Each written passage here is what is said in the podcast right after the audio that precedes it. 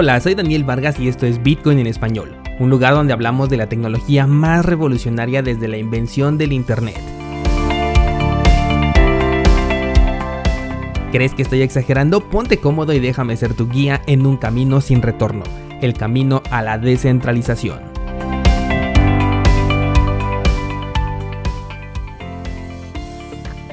Bienvenidos a un episodio más, hoy es viernes 30 de octubre de 2020 el precio de Bitcoin no ha dado de qué hablar en las últimas horas, así que por hoy lo vamos a dejar tranquilo y nos vamos a pasar directamente a las noticias. Quiero comenzar hablándote sobre Catalyst. Catalyst es la nueva moneda que va a sustituir a Bitcoin. No, no es cierto. Catalyst es una implementación que se ha hecho en Cardano y representa uno de los avances programados para la era Voltaire. Si esto te suena a chino es porque no has visto el análisis de Cardano que publiqué hace un par de semanas en cursosbitcoin.com diagonal análisis. Bueno, el punto es que Voltaire es la última etapa del roadmap de Cardano. Esto no quiere decir que las demás etapas ya estén terminadas, pero sí quiere decir que continúan trabajando en este roadmap y sobre todo cumpliendo, mostrando resultados de aquello que están desarrollando. Voltaire es una etapa en la que se lleva la descentralización del proyecto Cardano al siguiente nivel. Sabemos que con Shelly ya se consiguió que el protocolo sea descentralizado, pero Voltaire lo que consigue es que las futuras implementaciones sean elegidas por la comunidad a través de votos. Los usuarios pueden interactuar con Catalyst a través de una aplicación para dispositivos móviles que por el momento solo está disponible para Android. Este va a ser el medio por el cual los interesados van a poder votar por los nuevos proyectos, los cuales, según la filosofía de Cardano, tienen que pasar primero por la comunidad científica para poder ser evaluados y entonces someterlos ahora sí a una votación, tal y como se ha construido todo alrededor de este proyecto de Cardano.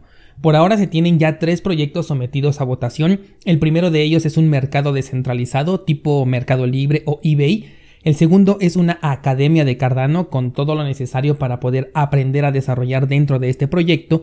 Y el tercero es una comunidad formada por desarrolladores, inversionistas y líderes de opinión. De los tres, este último es el que no me convence mucho, sobre todo porque no sé a qué le llamen líderes de opinión, pero creo que todavía es una etapa bastante temprana como para criticar esta propuesta. He entrado ya a la aplicación, la he descargado en mi teléfono y tal como lo anunciaron apenas es una versión beta. Tan así que en la parte donde van a ir los textos descriptivos todavía aparece el mensaje genérico de Loren Ipsum, Así que funcional todavía no es, me causa un poco de curiosidad saber el por qué han anunciado un producto en este nivel de desarrollo, pero si en el corto plazo lo vuelven operable ya va a ser entonces muy interesante no solamente ver las propuestas sino también la respuesta que tenga la comunidad ante los nuevos desarrollos que se vayan proponiendo dentro de esta red. Le voy a dar seguimiento de cerca a esta nota y voy a esperar una actualización para la aplicación si la quieres conocer, repito, solamente está disponible para dispositivos Android y te voy a dejar el enlace aquí abajo en las notas de este programa.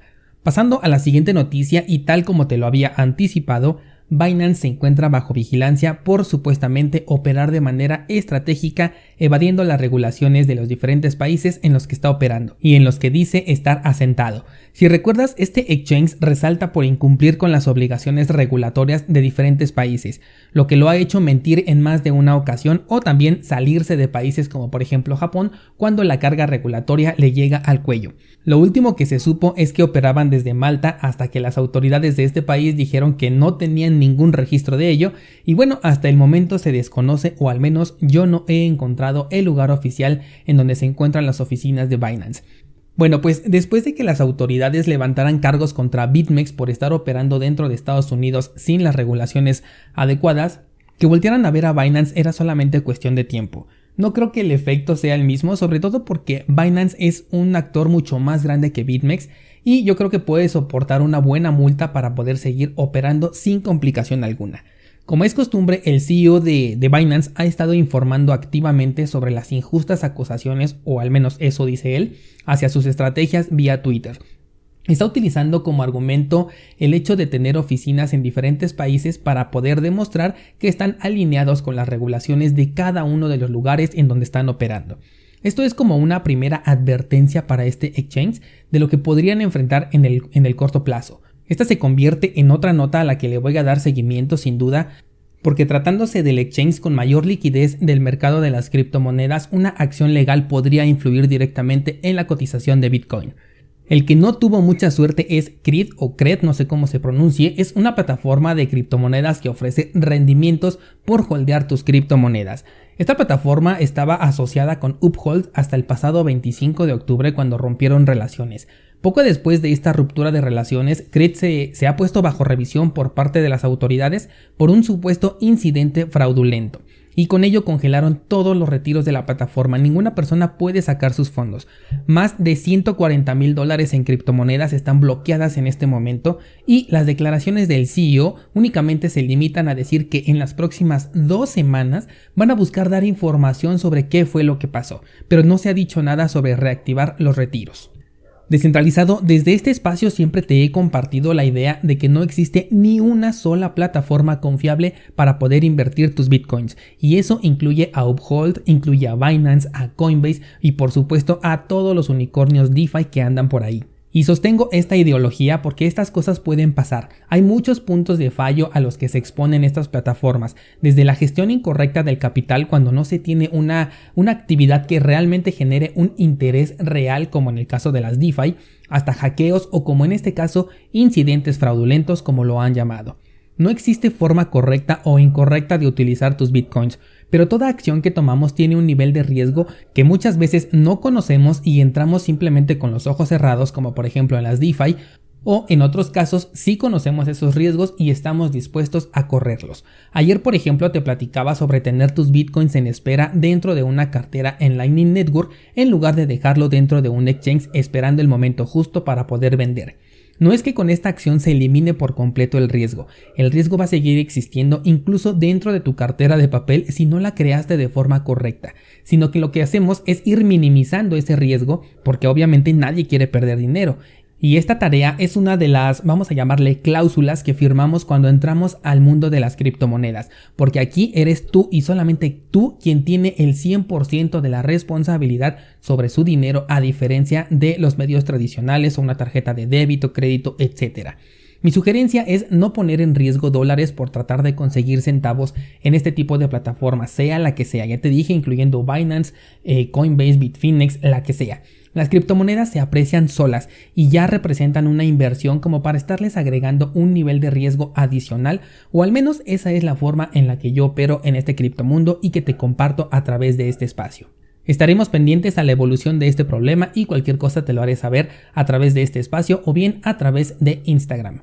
Por último, y como es viernes, vamos a hablar del protocolo DeFi en problemas de cada semana. Y eso que el martes ya hablamos de Harvest Finance, pero hoy toca hablar sobre Maker. Sí, este proyecto que está detrás de la criptomoneda estable supuestamente descentralizada llamada DAI. Pues resulta que están tratando de resolver en este momento un problema con el protocolo pero de manera urgente, antes de que provoque más problemas. Resulta que dentro de su plataforma existen préstamos flash. La característica de estos préstamos es que no necesitas meter un colateral para que te presten dinero, siempre y cuando lo devuelvas dentro del mismo bloque.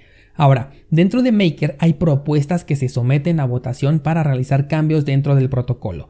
Para tener un poder de voto tú tienes que bloquear tus criptomonedas, pero retomando el tema de los préstamos flash, como no requieren un colateral, permiten obtener el poder de voto de manera instantánea y gratuita. Con este poder tú puedes impulsar cualquier propuesta por descabellada que pueda ser y después simplemente regresar los fondos a la plataforma, liquidar tu deuda y además conseguir tu objetivo de impulsar el voto de una propuesta. Todo utilizando dinero que no tienes para votar, utilizando dinero prestado sin meter nada de colateral, es prácticamente gratis. Esto sin duda es un problema, pero lo que yo quiero recalcar de esta nota no es, no es simplemente el problema, sino que esto ya se conocía desde hace tiempo. Este problema ya era conocido y como todavía no había provocado ningún estrago, simplemente lo dejaron ahí, olvidado, esperando que la gente fuera buena y nunca explotara esta vulnerabilidad. Descentralizado, los errores en proyectos de software son casi inevitables. Los vemos en Apple, en Samsung, Microsoft, Nvidia, etc. Por eso los famosos parches. Pero sacar a la luz un producto eh, con la bandera de que es una revolución, en donde el dinero de la gente está involucrado, e ignorar este tipo de detalles es lo que siempre me ha causado ruido dentro de las DeFi. Recordarás, por ejemplo, en marzo con esta misma fundación Maker, ese problema que dijeron que no tendrían porque ya lo habían contemplado desde antes, en el que si un activo se desploma en poco tiempo iba a afectar a todos los contratos que estuvieran activos en ese momento y que finalmente terminó siendo un problema justamente cuando ocurrió el crash de las criptomonedas. Se supone que esto ya había sido planteado desde antes, ya estaba totalmente contemplado, además de menospreciar este tipo de movimientos, porque yo recuerdo en una entrevista que hasta dijeron, bueno, pero a pesar de que ya lo tomamos en cuenta, es súper difícil que suceda. Y bueno, meses después ocurrió. Al día de hoy se supone que esto ya lo resolvieron y que no les va a volver a pasar. Pero si ya lo habían dicho una vez y no era cierto, y ahora con este problema que dejaron crecer sin hacer nada, ¿qué confianza le ponemos no solamente a Maker sino también al proyecto DAI? ¿Van a presionar el botón de pánico cuando se explote una nueva vulnerabilidad dentro de DAI? Porque sí tienen un botón de pánico, ya te he hablado también de eso. Digo, precisamente no es como un botón rojo como lo vemos en las películas, pero sí es un protocolo con el cual pueden apagar toda la red y dejar a DAI inservible. Este poder está solamente en unos cuantos, mientras no se encuentre una vulnerabilidad que permita transmitir ese poder a manos de cualquier otra persona. Como verás, cada semana te traigo una nueva razón por la cual no confiar en DeFi y hasta el momento no ha fallado.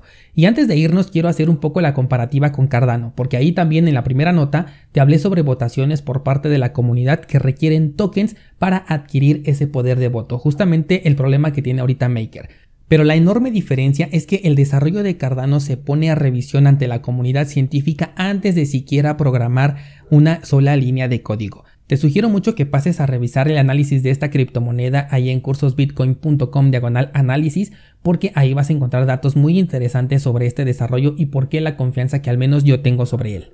Precisamente esta filosofía es la que hace que su desarrollo sea bastante lento, al grado que muchas personas han criticado directamente a Charles Hoskinson diciéndoles que son una estafa porque simplemente no han cumplido con lo que han prometido. Sin embargo, me da mucha curiosidad que esto no se diga de Ethereum y se tenga tanto hype, siendo que ellos no han pasado de un anuncio de que ya vamos a tener Ethereum 2.0 desde el año 2016 y quién sabe para qué va a servir esta implementación porque ya sabemos que no va a solucionar nada dentro del protocolo. La gente se va a volver loca, el precio de Ethereum estoy seguro que se va a ir a las nubes en cuanto se anuncie Ethereum 2.0, pero no encuentro razón para ello. El hacer el cambio a Proof of Stake simplemente le da un paso hacia atrás, incrementa la inseguridad del y bueno, esto no se trata sobre Ethereum, se trata sobre Cardano. En este caso, eh, no tenemos un sistema de préstamos, no hay monedas fuera de control, no han mentido con el circulante total de la moneda y también sobre la forma en la que se va liberando estos fondos y sobre todo IOHK, que es la principal empresa que está detrás del desarrollo de Cardano, ya no tiene ningún control sobre el proyecto. Ni siquiera Charles Hostinson lo tiene y las correcciones mayores que se han hecho al protocolo han sido en las versiones de testnet que justamente para eso están, para encontrar vulnerabilidades y solucionarlas al momento. Y por supuesto, esto no los libra de que en algún futuro tengan un error, pero como dije hace un rato, lo que están haciendo es minimizar ese riesgo para poder entregarnos un producto más sólido. Y con esto nos retiramos esta semana descentralizado. Vamos a ver qué es lo que dice Bitcoin estos días. Sigo pensando que no existe razón por la cual veamos volatilidad en los mercados a causa de las elecciones, pero en los mercados la razón no tiene lugar. Así que muy atentos y feliz fin de semana.